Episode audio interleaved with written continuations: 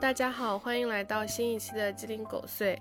我是因为这两天上海又在疫情，没有办法回苏州录音的鸡汁。我是前一阵去那个上海玩，然后着凉咳嗽了的狗。你这点就很恐怖，你知道吗？因为前一阵就前几天不正好有那个说是什么，有从上海到苏州的那个被查出来，嗯对对对，当时蛮恐怖的呀，因为我是先咳嗽了几天，然后突然有这个新闻了，然后我去看了一下，发现他们也是十九号去的上海，然后我也是呀，你知道吧？跟你的时间是一样的心里，一惊。跟你的时间是一样的。就只看到这个十九号是一样的，然后后来仔细看呢，他们好像是十九号的上午是在上海，然后下午就到苏州了，对吧？嗯但是我是 就是十九号的基本上中午才到上海，然后我是二十号才才回苏州的，我住了一天，所以就是其实跟他们日程是完全不一样的，然后就嗯，好像放心了不少。哎，这个是你离就是所谓的这个病毒最近的一次吗？好像是不是之前根本就没有接触过呀？可能是吧？哎，你会觉得我现在声音有点哑，我我好像觉得自己有点哑，我不敢说，反正有一点就卡了口痰的感觉。那你可能只是感冒了吧？我真的很久没有，就是这算生病吗？我都不知道算不算生病。我刚刚是不是破音了？我我很久没有这样生过病了。我觉得嗯，也有可能是过敏、就换季什么的，好。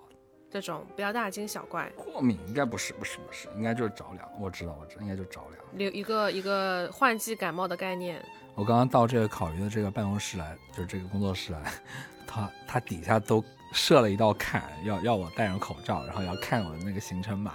然后一看那个那个男的，嗯，眯起了眼睛，去过上海。我说吧，去玩的，去玩的。他说，你看我都住苏州，然后他就放我过去了。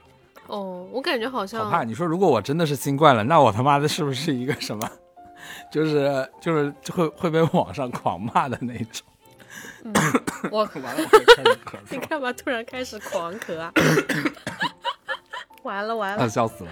然后我我今天我今天来之前我还在想，我靠，我今天早晚录肯定会咳嗽呀，然后到时候会不会就是有人直接举报了我 哦，那你还不如先那个供认一下。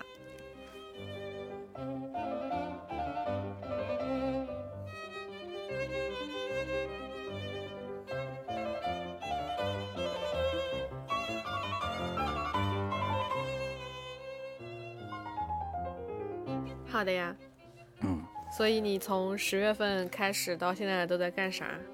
十月份我们上一次录音其实是 Podfest 之后嘛，对吧？然后后面不是呀就前几天更新的一期其实不是啊，啊上一次是是什么啊？艺术节的时候录音的，后面就再也没有录过了。就啊，对对，艺术节，我对我说错了，嗯说错了，不好意思，说错了。对对对，然后是对，就是艺术节之后嘛，艺术节之后其实就连带那个 Podfest 嘛。嗯，这个又是一个很阴差阳错的故事。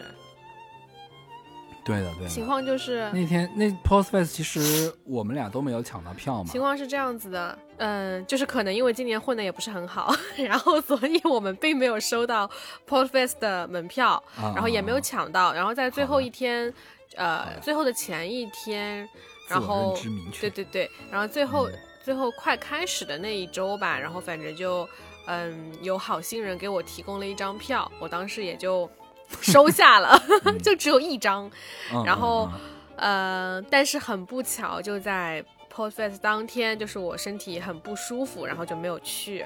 就本来是这样子的一个嗯结局，但是没有想到那天晚上，嗯，狗居然去了。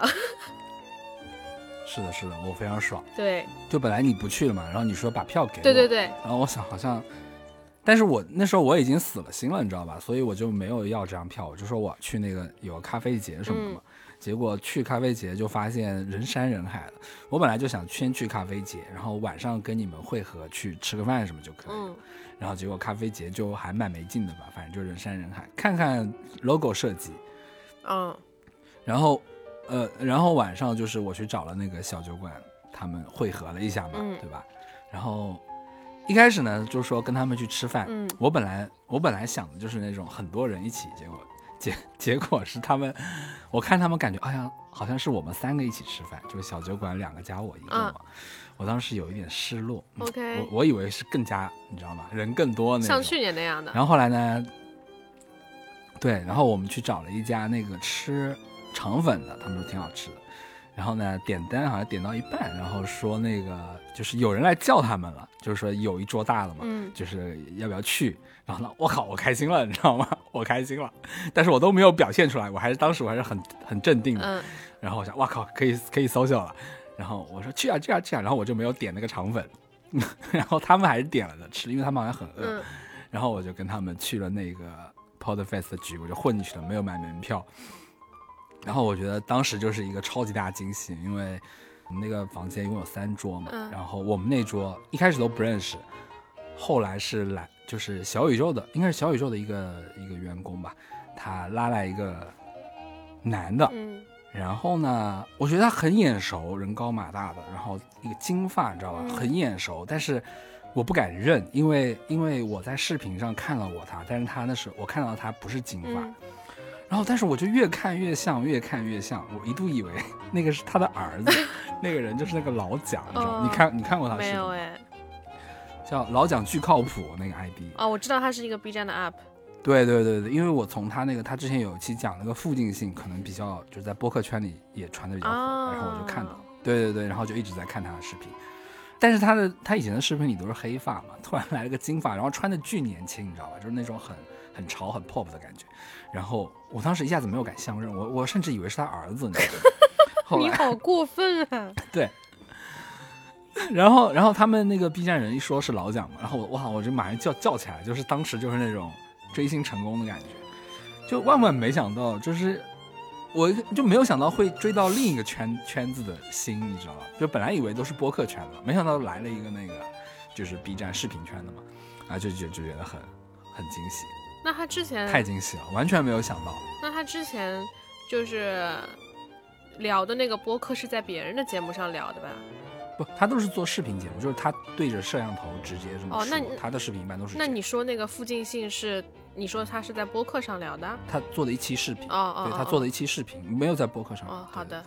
然后后来才问了他，他就是他其实也在做播客，但是他说就是对着视频聊跟做播客其实还是有点不一样的。区别是啥他也就是，哎，这我倒没有问呢，但是他反正他的意思是还不太习惯播客这个形式。哦，嗯，对吧？其实我有点没想通，我感觉其实就是把画面去掉嘛，他的内容可能，但但是不知道啊，我没有仔细问。我还蛮好奇的。我因为我因为我呃，你搜老蒋应该也能搜到他的博客。嗯、因为我不是最近有有说我想做一个那个想做一个账号视频账号嘛，然后也是可能偏讲话类的，所以我还蛮想知道这里的区别，嗯可能自己做起来之后也会知道了估计他那个，我感觉要打更多稿子，啊。就对对不太是对，对话的那种。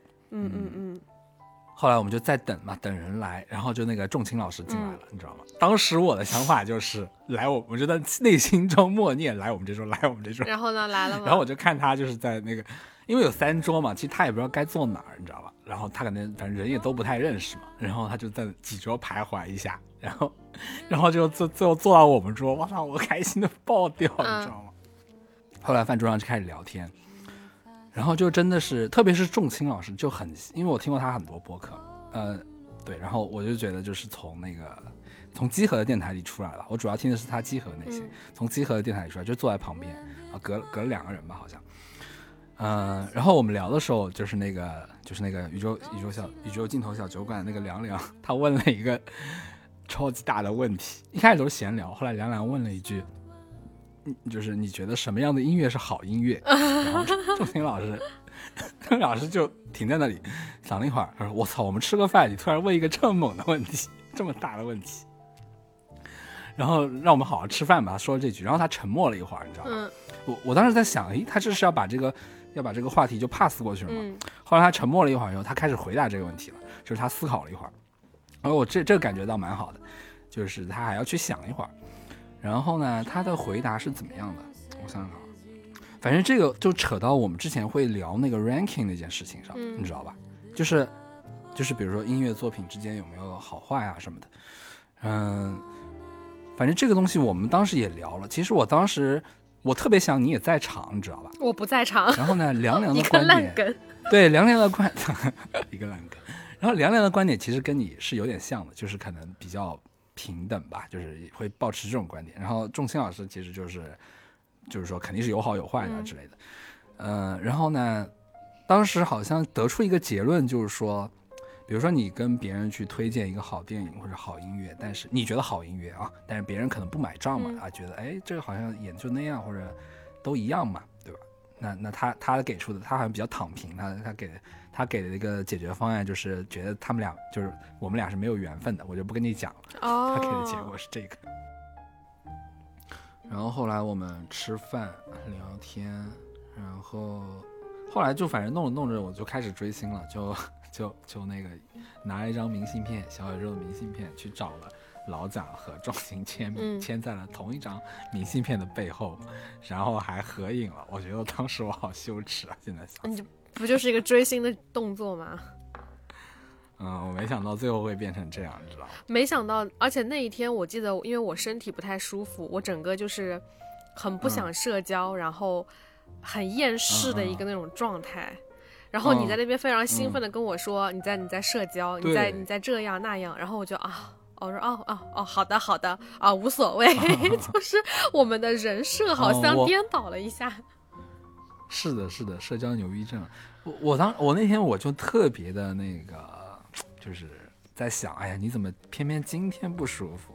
就就是有非常多这种感觉。嗯，可是我我觉得，如果我当天是就是状态 OK 的话，我们可能的那个社交的嗯、点也是不一样的。我觉得我可能没有你兴奋，因为我好像今年对整个这种播客的这种社交已经有一点点祛魅了，你就是好像没有投入很多热情在这个里面。对，嗯，因为仲卿和老蒋两个人，就还我都蛮认同，或者说怎么的吧。嗯我觉得就是我比较熟悉吧，相对于你来说，嗯如果你到了那个局的话，嗯像肯定还是我比较兴奋。我觉得嗯然后后来吃完饭了以后，那个那个杨大一老师在另一个桌嘛，嗯就一直没聊到。后来就第一次跟他相认了一下，然后聊了一下那个去年的 Podfest 什么的，对，然后啊不是去年 Pod，去年我们弄那个 Podcast 嘛，然后就跟他聊了几句。对，就是我想说的是，今年我们不是一直有在想这件事儿嘛，但是我发现就是因为公 公布了身份以后，就这件事儿就变得很很难做了。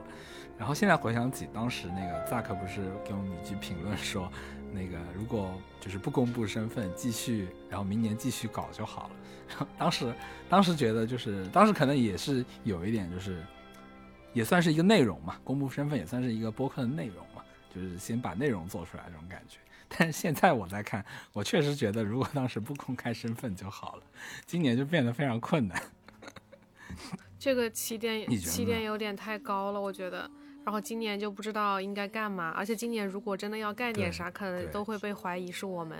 对对对，就是，嗯，反正确实有一点，就是当时是有一点就是短期了嘛。现应该如果从长期来看，确实不应该公布身份会更好一些，会更有意思。可能就每每一年每一年都进行一个这种活动，然后延续下去。嗯但是就是，嗯，然后可能，然后可能今年就是录另一个主题，就统一都是叫 Podcast Must，然后第一年是 Love Actually，第二年可能是一个别的。就是就是一旦知道是有一个中心在做这件事情的话，这件事情就变得非常的普通，你懂吗？嗯，就是之前那个形式，你不知道是谁，然后可能那那可能会比较有意思嘛。但是今年一旦知道是谁做的，我我觉得就它又变成一个普通的活动了，所以就会变得很困难。我是这个这个感觉。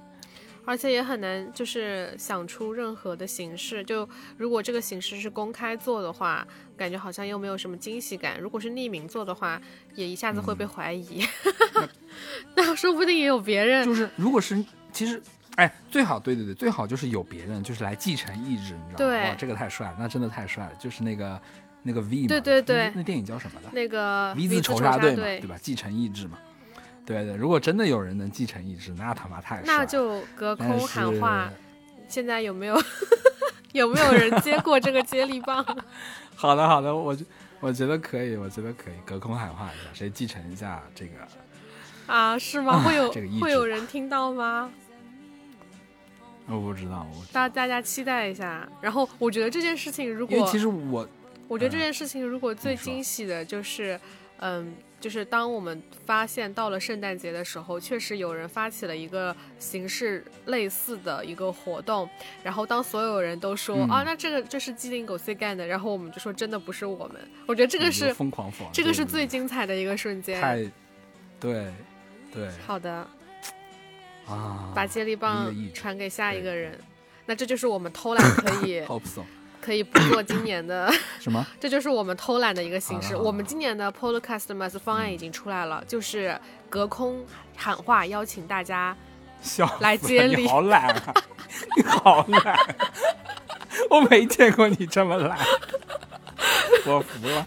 啊，队友福气，这个方案已经出来了，对，然后我们就，对啊，这不就是如果有人呼应我们的话，那说明这个方案也是成功的；没有人呼应我们的话，它就相当于是一个套娃，就是就是套在那个我们去年发布了 Love Actually 的邀请函，但是没有人来发布内容，对吧？你不觉得这就是一个很好的 方案吗？自驾，你好自驾，好可怕！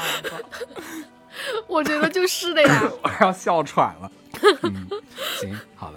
对，然后这个事情我们我们每年都可以这么做，是吧？就麻痹自己，我们每年都有做方案哦。每年都要喊话一下。我跟你说，今今天这个的，哎，我我我，嗯，我说今天这个的节目的，我觉得你把你这套，你把你这套思路用在你工作上呢，不要他妈的用在你的你的业余业余兴趣爱好上，好不好？你在业余兴趣爱好上疯狂摸鱼，然后工作上疯狂努力，是不是？你你把这种套这种这种套路去跟你们领导说，说的他一愣一愣的，我觉得才是你本事，你不要忽悠我，忽悠广大听众。没有啊，我觉得广大听众里也有会觉得我这个方案很好的人啊，大家就是抄抄去吧，好吧，一个一个隔空喊话的概念我念的。妈！好的好的。哦，这这一期这种感觉是用心灵在做。这一期节目的宣传语就是，嗯，二零二一 Podcast Must 的方案已经出了，对大家来听一下，方案就藏在 节目里。我的妈，我我我不好意思，我觉得我脸红会。你好意思你写吗？我真的不太好意思，我没见过这么不要脸的朋友。没有啊，我觉得这个创意很好啊，就是一种延续啊。你自己都说了鼻子仇杀队的呀。好的，好的。对啊，当然当然你你你把自己奉为自由意志，对吧？这个意志也挺自洽的。不是自由意志，就某种就某种意志吧，某种某种那个对啊你 idea 对啊，你你把自己奉为这个呃 original 的这么一个信念，也很牛逼。这是自恋，不是自洽。您就直说吧。那那一个自自恋，一个自洽，这个节目就是自恋又自洽。啊，令人害怕。下一趴吧，再讲下去要被骂了。哦，不会吧？哦，哦，然后对，前一阵子正好在您工作最忙的时候，我们我帮那个路人抓马他们设计了他们的新小伙伴马马。那个表情包，对，嗯、后来我去看了一下，那那个当时的聊天，反正也是，就是说，哦，那时候我好像是正好给那个我们这儿一个大学设计了一下他们的表情包，应该算是重绘了一下他们表情包，然后正好我自己朋友圈转了一下嘛，然后他们看到了，他们就说啊，希望我给那个路人抓马也画表情包，然后我当时就灵魂拷问我说，路人抓马又没有什么形象，对吧？怎么怎么怎么怎么画呢？嗯，然后当时我们就随便聊，后来那个川就说了句，要不用马来搞吧。嗯，然后我们当时就发现那个，哎，就可以把所有的那个疑问句的妈替换成马，这就有很多形式了。会有很多梗，对，就有很多梗，然后什么，你你你有病吗？对吧？就这种，你有病吗？什么，你一起拉屎。我喜欢那个拉屎反马 很很乱来的，对，然后就就以这个马嘛，然后呃，当时就是用了他们那个颜色嘛，就是因为那马是要什么颜色，他们有什么紫色呀、粉色呀，还有个绿色，我记得是，嗯，反正当时试了一下，哦，我自己感觉那个粉色的马最可爱嘛，然后给他们看，然后我估计那个川当时也觉得这个粉马太少女，让我换几个颜色。后来看完以后，他觉得哦，确实还是粉马好，然后就粉马就现在有大家喜欢的这个粉粉的。然后后面还还他们有嗯做成动画，那个一起拉屎马，那个马从马桶里面跑出来。蹦出来。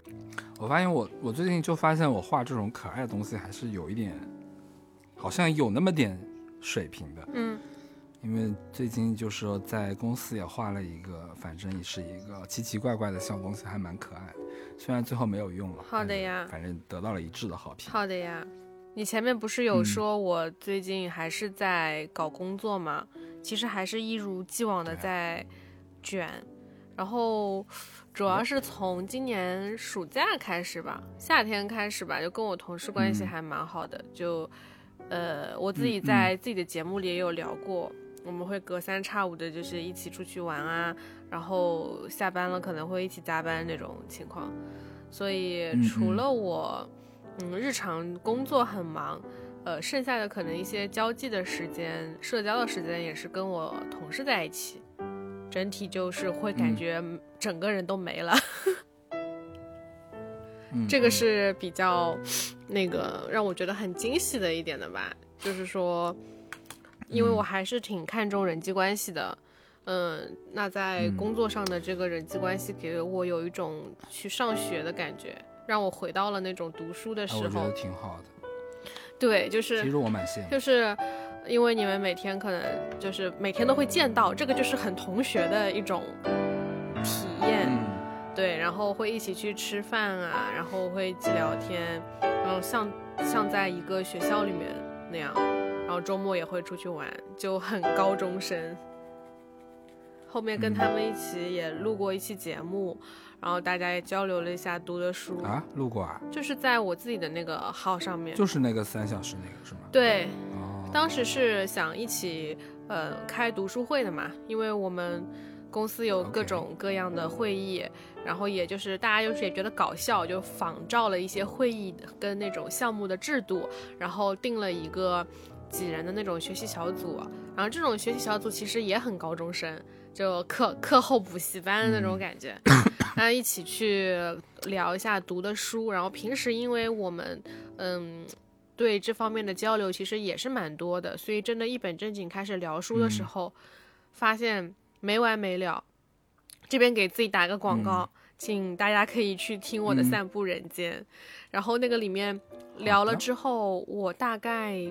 三个小时的东西我非常难剪，然后现在是把第一期给剪出来了，然后还有一期没有剪，对，后面会再努努力，因为我们那个当时录的时候是没有呃分音轨的，然后我们大概有五六呃六个人吧，六七个人这样子，嗯，所以有一点点吵，所以就比较难剪，嗯，好的呀，我说实话我还蛮羡慕的，我真的很羡慕，是吗？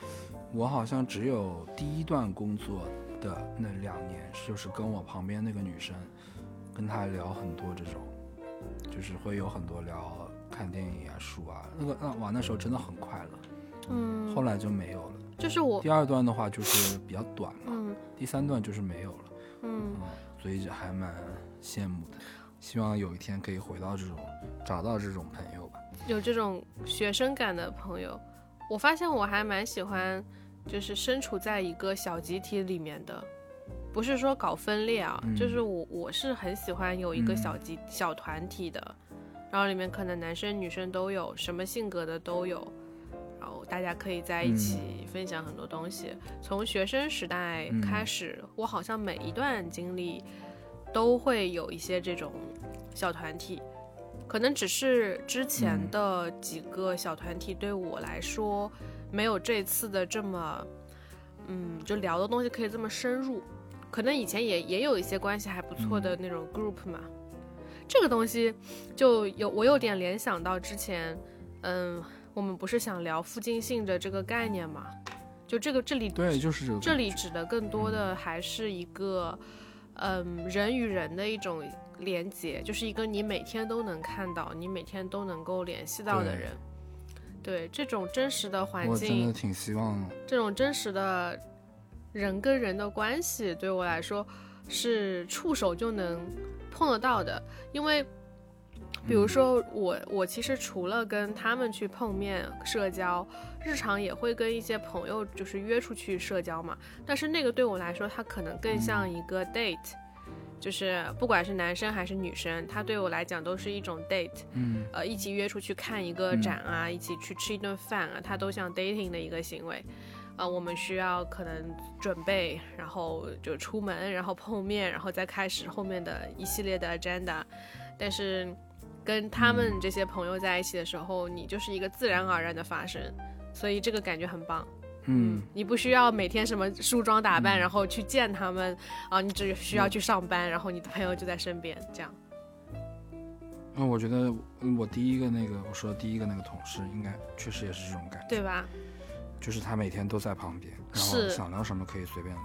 对呀、对呀、我们当时那个办公室一共大概五六个人，在一间房间里的嘛，一间屋子里嘛，嗯然后就我跟他的关系是最好的，然后就是可以随便聊的那种，嗯，哇，那种感觉太好了。真好。然后是你你珍惜一下你现在这个啊，说不定哪天你就没了。对，因为 因为可能你换一下工区或者搬一个位置，可能这种嗯、呃附近性的感觉就没有了。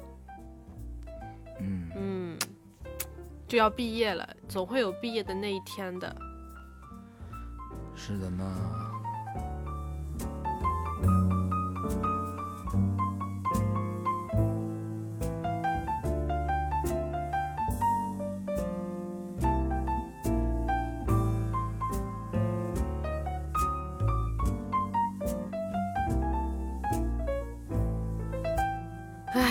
说到毕业，然后可以来聊聊我的 closure 了。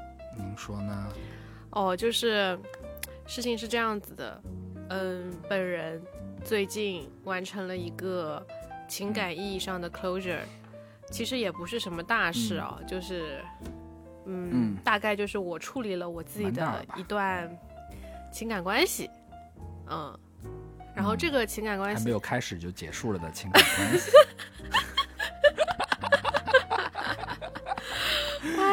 定义 OK 然后您说，您具哦，对，因为我一直是卖单身人设的嘛，所以大家也不要觉得翻车，嗯。就是就是没有开始过，但是可能之前嗯有一些什么叫翻车啊？我觉得你你多翻翻车行不行？不翻车，你继续，你继续。你这个人思想，来个人让他翻车。你这个人思想很危险。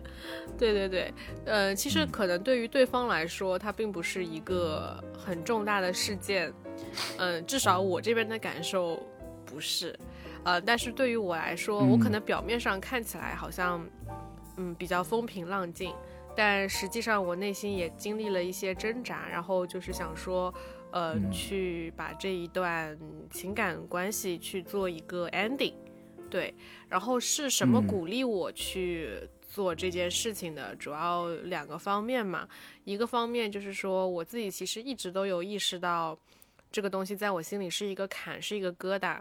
然后我刚刚就是嗯前面在跟你说，跟我那些同事朋友们一起开读书会的时候，有聊到这个事情。嗯，然后因为大家都是互联网打工人，然后我们我们开读书会就真的跟开会一样，然后就有一个就是同学他就说啊，那我是 PMO，就是负责管理项目进度的。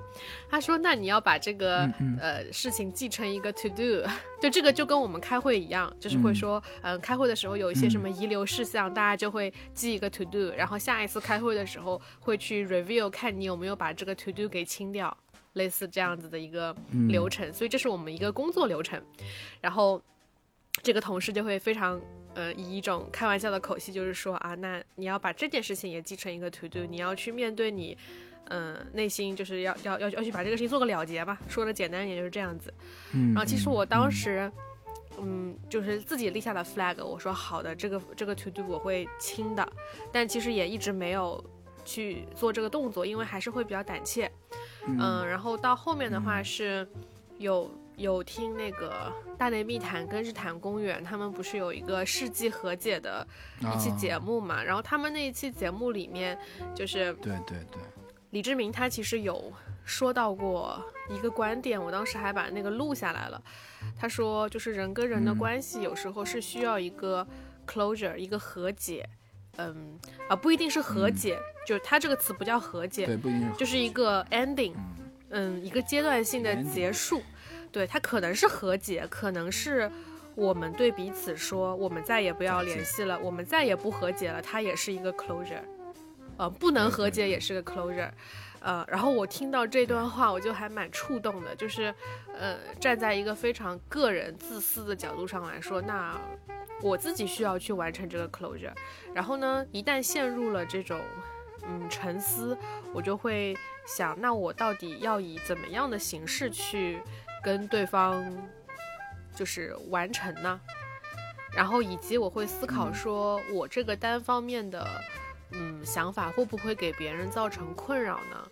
嗯，或者说他现在的已经有的生活会不会被我的这个 closure 给打破呢？然后我对于我的这个行为是有什么他反馈的预期吗？对他有没有反馈的预期？还是说只要我自己说了就爽了呢？就是经历了蛮多这样的纠结吧，所以其实也拖了蛮久，呃。然后终于，然后终于就是，就是迈出了一步。对我对我自己来说就还好，嗯，其实还是有一点点小小的失落，因为对方没有给什么反馈，但是很体面，就就就就结束了。是的，就可以让它过去了。对，就你你内心会觉得啊，这个事情清掉了，嗯，就 OK。嗯。啊，我有个问题。OK。你说，因为我记得当时好像我跟你说过，就是你也跟我说过这个事儿，然后我跟你说去给他写个小作文什么的，嗯，然后你反正就意思就是你当时还是不敢嘛，嗯，然后就是我在这一你的这一趴中扮演了什么样的角色？你会发现这个故事里没有你，对呀，没有我啊，但是我清晰的记得有我呀，怎么回事？给点尊重好不好？我觉得怎么会给你的队友一点尊重，好不好？你骗我也骗了骗一骗，行不行？嗯，我觉得你仔细回忆一下啊，穿插一下。我觉得为什么在这个故事里没有你呢？是因为，嗯，是因为两点，是因为这个我的这一段经历你是从头到尾都知道的，就是你你不是在最后就是需要 closure 的这一一段期间你才知道的吗？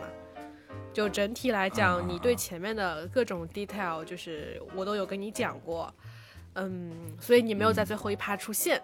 然后第二点是，其实那一天我跟你说我完成了这么一件事情的时候，你你你给到我一些鼓励，我觉得还是我挺意外的，因为我那一天跟你说的时候呢，我会觉得好像对方没有给什么反馈，呃，内心真的有一点点小失落吧。那当然，我知道我的这种失落其实也是一个奢求。我跟你讲完之后，然后然后狗哥就说啊，那这个已经是一个很大的进步了。然后我当时就，嗯，就意识到这个这件事情对我来讲有多难。嗯嗯，好像真的是很难很难，因为我我是根本不可能会去做这种事情的人，而且我在感情问题上也一直都是一个很回避的个性。所以我第一次去，非常自主的去做这这个事情，然后给了一一一些鼓励吧。我觉得这个认可我还是，嗯，觉得挺厉害的。对，所以你，所以您您是出现在这两趴，我还没讲。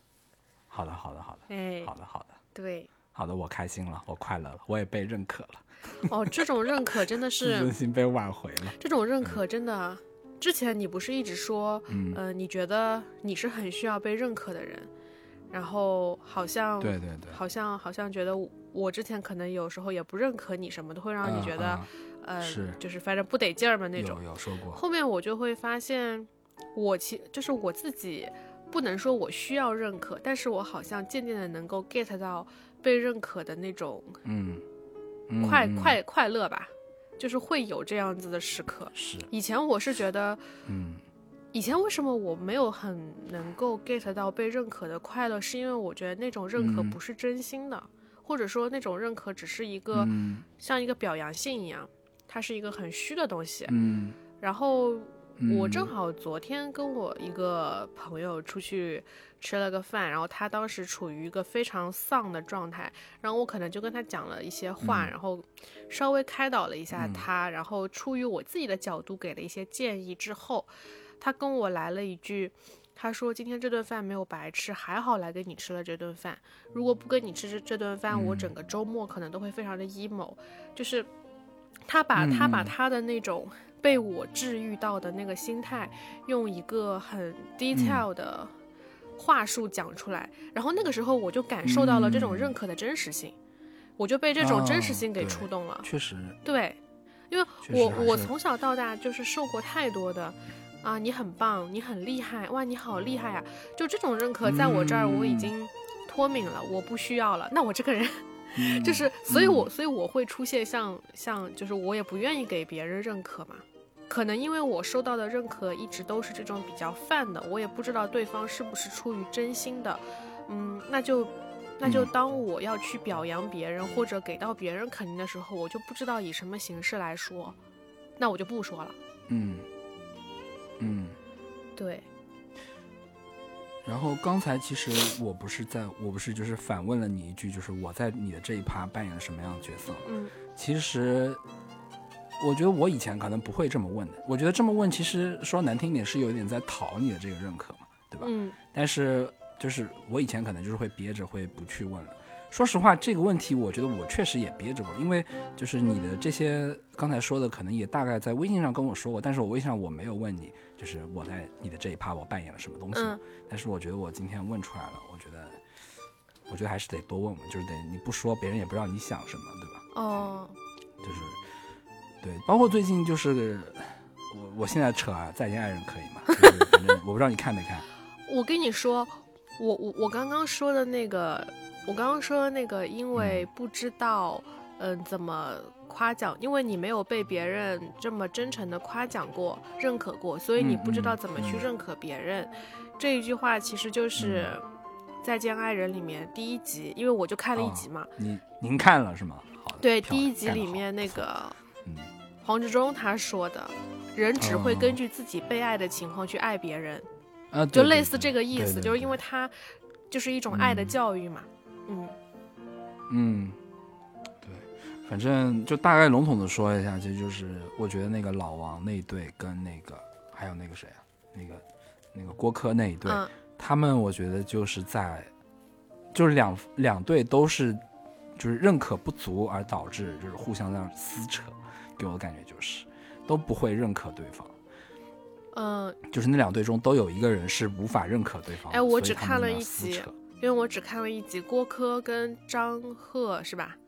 他俩是谁不认可谁？郭柯、张赫是让我最难受。他们是都不互互不认可。我觉得郭柯和张赫，郭柯郭柯和张赫跟老王跟那个朱亚琼，他们是反的，就是一方是男的不认可女方，一方是女的不认可男方。是郭柯不认可张赫吗？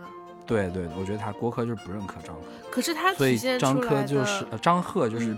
不停的去讨这个认可，就很卑微，哦，就还蛮蛮惨。然后，然后其实那个朱亚琼就是因为不被认可，他就一直在努力的，就是发声、跳来跳去啊，或者做一些奇怪的事啊。其实，对吧？也是在寻求注意啊，或者怎么弄。但是老王那一对，表对对对，我感觉老王那一对除了认不认可这个问题，他可能牵扯的问题比较多啊。因为我只看了一集，整个人老王给我的感觉就是他就是一个不会爱的人。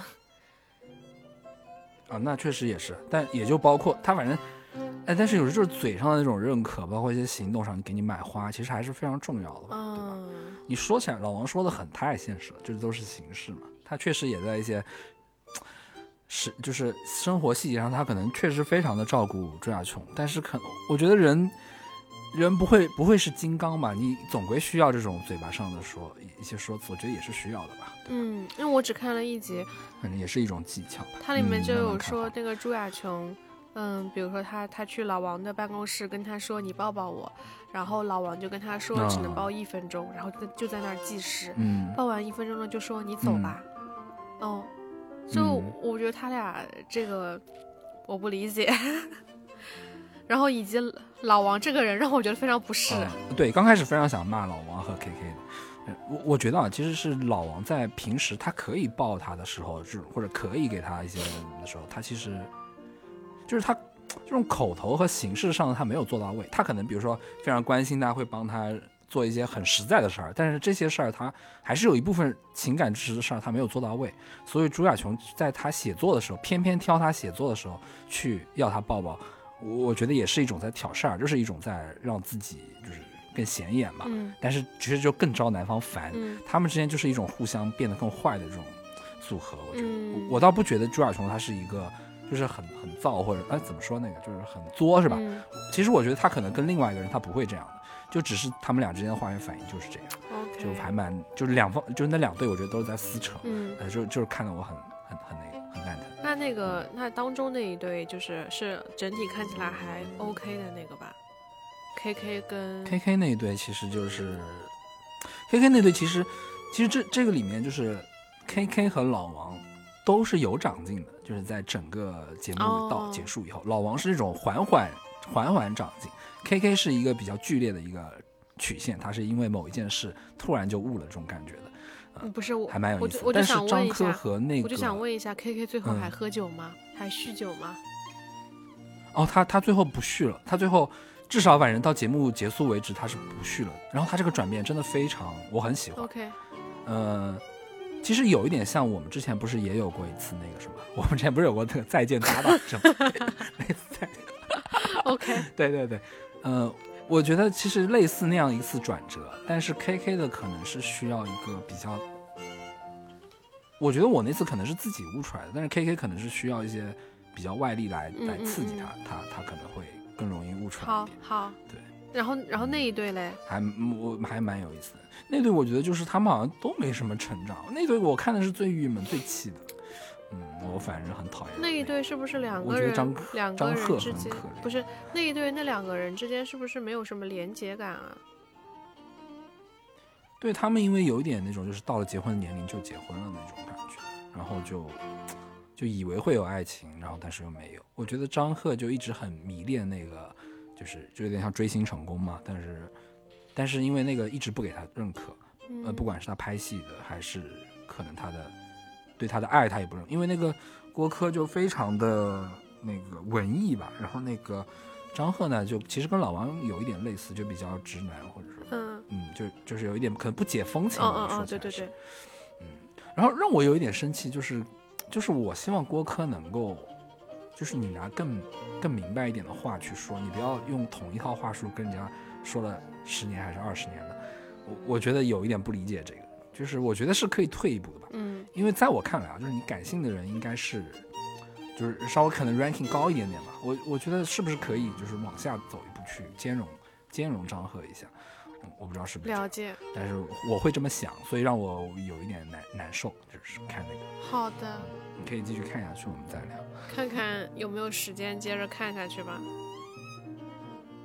嗯，确实挺长的，嗯好长啊，一集要一那个两个小时。两个小时，是的，二十六呃十三集，一共二十六个小时。是的。然后，然后最近我不是让你去看了那个《秋天的故事》吗？嗯，你你你看完之后有啥想法？看完之后我就觉得，嗯、你先说呢，嗯，我我这咋突然？哦，那那我先说吧。然后就聊到、聊到爱情嘛，我最近有让你去看《秋天的故事》嗯然后因为我其实还蛮少看法国电影的，但侯麦的很多作品嗯其实我都有看过。然后今年我自己的一个小小的仪式感，就是在对应的季节去看他的那个四部曲，就春天的故事、夏天的故事、秋天的故事。然后这两嗯就最近可以准备开始嗯看冬天的故事了。嗯，其实，嗯在他每一部作品里面，我都还蛮能感同身受的。然后像秋天的故事这边，我当时想让你去看呢，一个原因，最主要的是，你猜猜为什么我想让你看？呃，先可以说我，我觉得我猜错了。先可以说一下《嗯。秋天的故事》，它讲的，嗯、就还是以两个法国女人为背景，然后其实主角是一个，嗯、在葡萄园里面，就是她有一个酿酒厂做葡萄酒的，然后她在葡萄园里面，嗯，嗯就相当于是一个乡下地区的一个女人，然后还有嗯。她的闺蜜是一个在城里边儿就是，呃，一个书店的店长这种角色吧，然后呢，他们两个嗯。的性格就是，嗯、还有一些不同。然后那个在乡下的那个女的，她其实是很渴望爱，但是她又嗯，不想主动的去追寻。然后她的闺蜜就是那个城里面的那个女的，啊、她其实是有家庭的，然后她有在中间帮她的闺蜜去嗯做一些事情，然后这里面还牵扯到对，里面还牵扯到很多各式各样的角色，包括那个乡下女人她的儿子的女朋友，然后她儿子女朋友的对。呃跟她老师的那一段关系，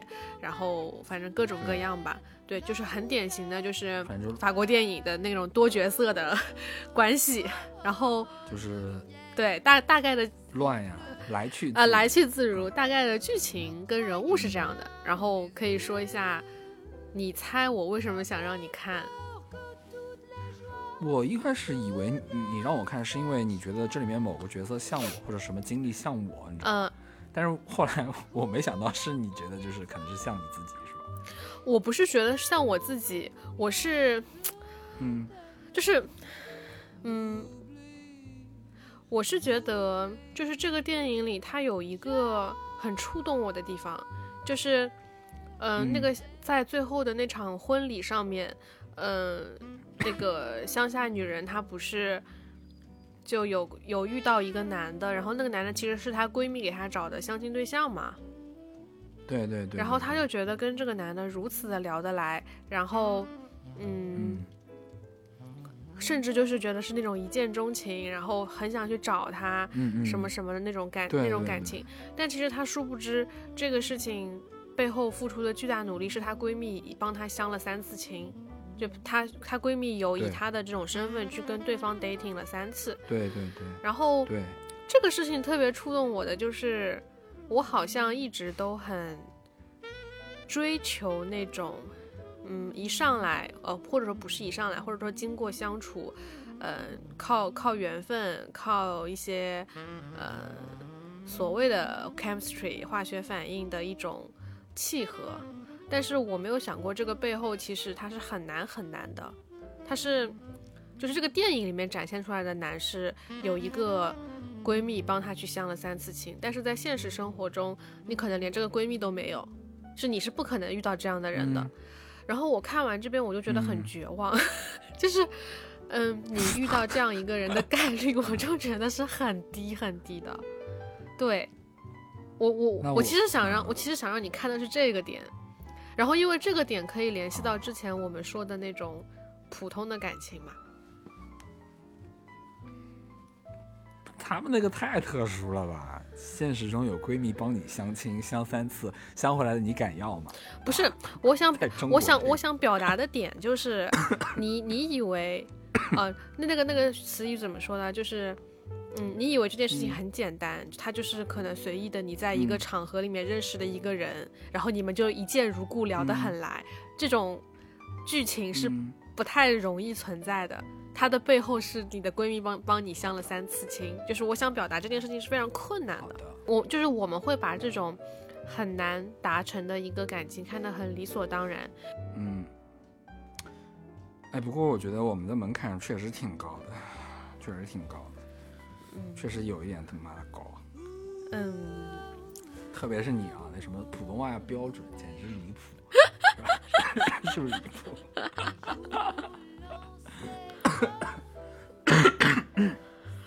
唉，对哎，也是缘分吧，也是缘分吧。你你现在就很敷衍，你知道吗？你现在就很敷衍。没有敷衍，没有敷衍。哎，我确实觉得很难得哎，就是虽然感觉今年我有点多，但是好像也 对我来说每一个都是还你都会觉得哇好难得，是吗？嗯，不管最后结果如何，会觉得 OK，就是会有觉得哦，还竟然还是有可能的啊，就会觉得又重新重拾希望，希望你也早日重拾希望，哎，早日翻车，谢谢。嗯，对我会我会开始做一些思考吧，但是可能思考了之后，结果是没有改变的。嗯，思考了也没用，可能只有等等缘分了。好的，其他好像也没事，那就这样吧你就赶紧把《再见爱人》再看一看吧。嗯，把《再见爱人》看。其实我安利了你很多，你都没有看，你还记得吗？啊，还有啥？还有啥？有啊，之前我们跟那个小酒馆串完台以后，不是给你们安利了那个什么来着？